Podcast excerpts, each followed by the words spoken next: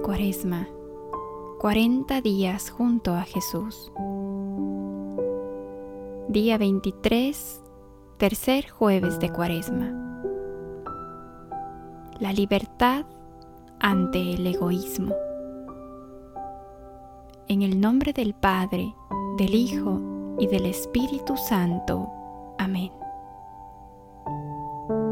Haremos un breve silencio para ponernos en presencia de Dios, rogando a María Santísima sea nuestra compañera y guía en este camino hacia el encuentro con su Hijo Jesucristo. Jesús, gracias por invitarme al desierto de la libertad. Es un desierto que me va a costar porque no hay nada más mío que mi libertad. ¿Cuánto me cuesta entregarla? Ilumíname para que pueda entender cómo usarla para mi santificación, cómo entregarla para aprender a amar más y cómo purificarla para que me acerque más a ti. Yo quiero entregarte mi inteligencia y mi voluntad para cumplir siempre fielmente el plan que tú has dispuesto sobre mi vida.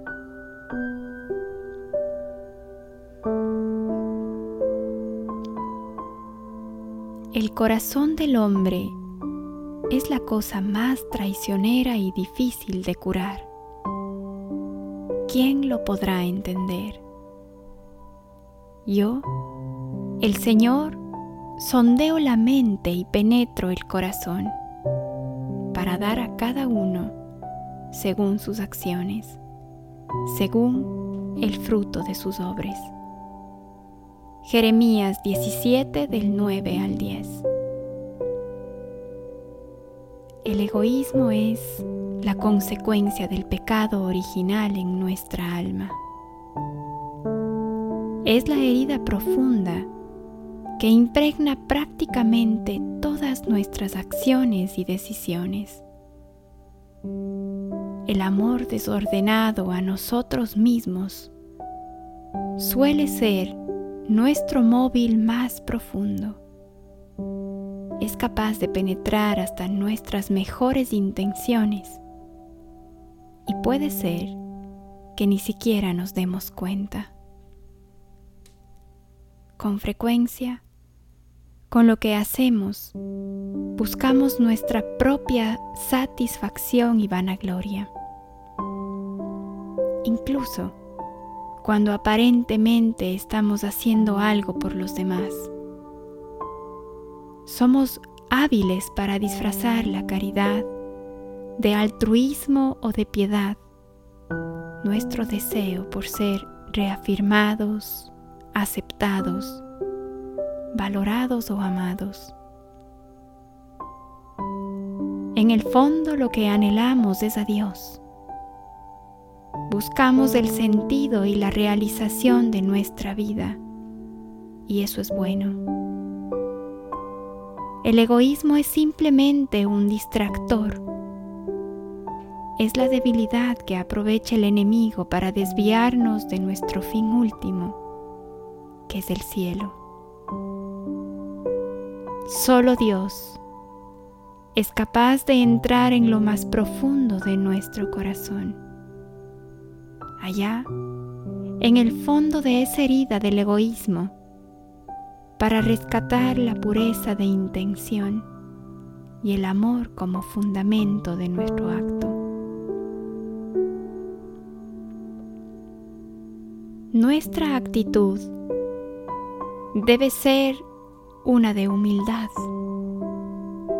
que reconozca nuestra fragilidad herida, de vigilancia que preste delicada atención a las manifestaciones del amor propio desordenado,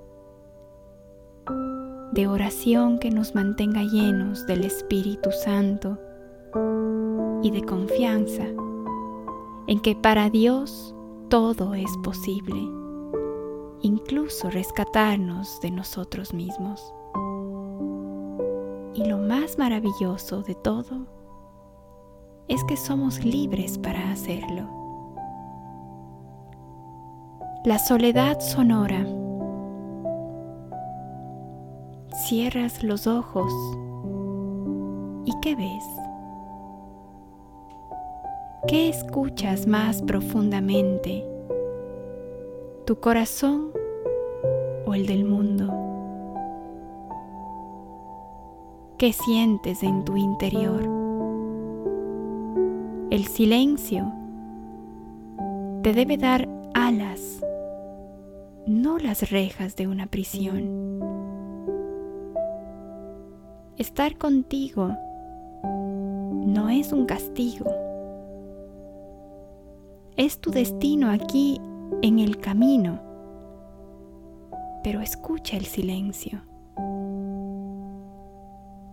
No es una ausencia, sino una suave, suave presencia.